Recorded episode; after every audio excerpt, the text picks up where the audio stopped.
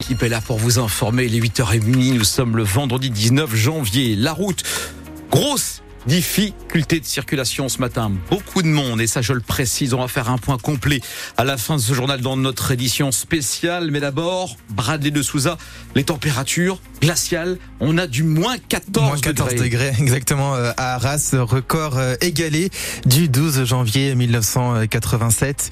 Ça c'est du côté euh, d'Arras et du côté du Touquet, de l'autre partie du département du Pas-de-Calais, il fait moins 3 degrés, moins 7, moins 8 dans l'Avenois et puis moins 6 degrés ce matin au réveil à Lille. Merci.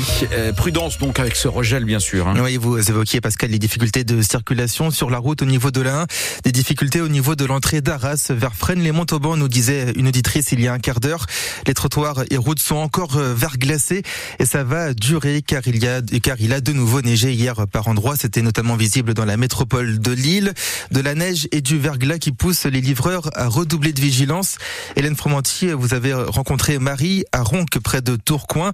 Elle travaille pour un sous-traitant de la Poste. Alors là, je fais les tournées. Donc là, ici, je suis en livraison. Je livre des colis chez les particuliers. Et là, c'est quand même un peu compliqué aujourd'hui. C'est compliqué. Surtout qu'on a commencé plus tard parce que la Poste a ouvert plus tard à cause des conditions climatiques. Donc, euh, ouais, là, aujourd'hui, on pensait qu'il allait euh, avoir un peu de soleil, mais non, malheureusement, ça recommence. Donc oui, c'est assez glissant. Là, alors on parle, euh, les flocons retombent. Il y a certaines routes qui sont pas très très bien déneigées. Bah, c'est des quartiers en fait, c'est des résidences où là, bien sûr, il y a personne qui passe, mis à part nous, et les particuliers, donc c'est un peu plus compliqué. Vous faites comment dans ces cas-là?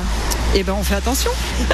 on prend, on met la seconde, et puis on, roule en, sous-régime. Enfin bref, on fait de telle sorte de ne pas glisser, de ne pas faire d'à-coup, et on fait très attention aux voitures et aux piétons. Parce que les piétons, ils font pas attention, ils savent pas que c'est compliqué pour nous de freiner. Donc eux, ils traversent, ils font pas attention, donc il faut avoir l'œil partout. Bon, c'est pas trop éprouvant quand même aussi de monter, sortir du véhicule à chaque fois. Euh non, franchement non. Bah, je viens de la restauration, donc non.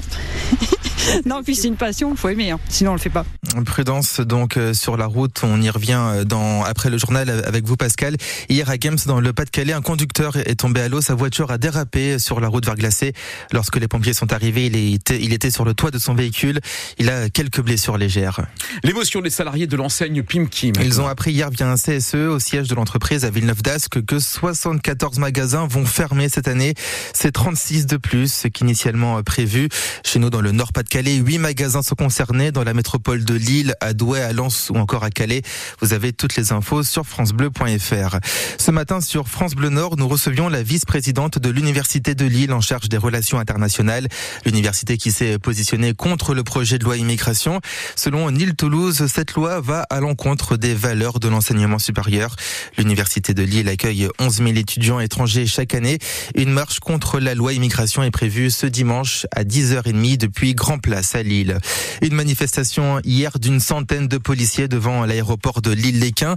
À six mois des Jeux Olympiques, ils demandent des précisions concernant les missions qu'ils devront effectuer. Des demandes de compensation également, car ils devront être mobilisés toute la durée des Jeux du 26 juillet au 11 août prochain. Au total, 45 000 policiers seront mobilisés. Et puis, on termine avec du sport. Lui, on peut dire qu'il a en quelque sorte gagné la médaille de bronze. Le nordiste Adrien Van Beveren est troisième du Dakar.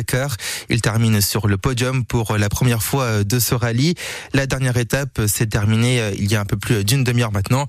Le grand vainqueur de ce rallye, de ce Dakar, c'est l'Américain Ricky Brabeck.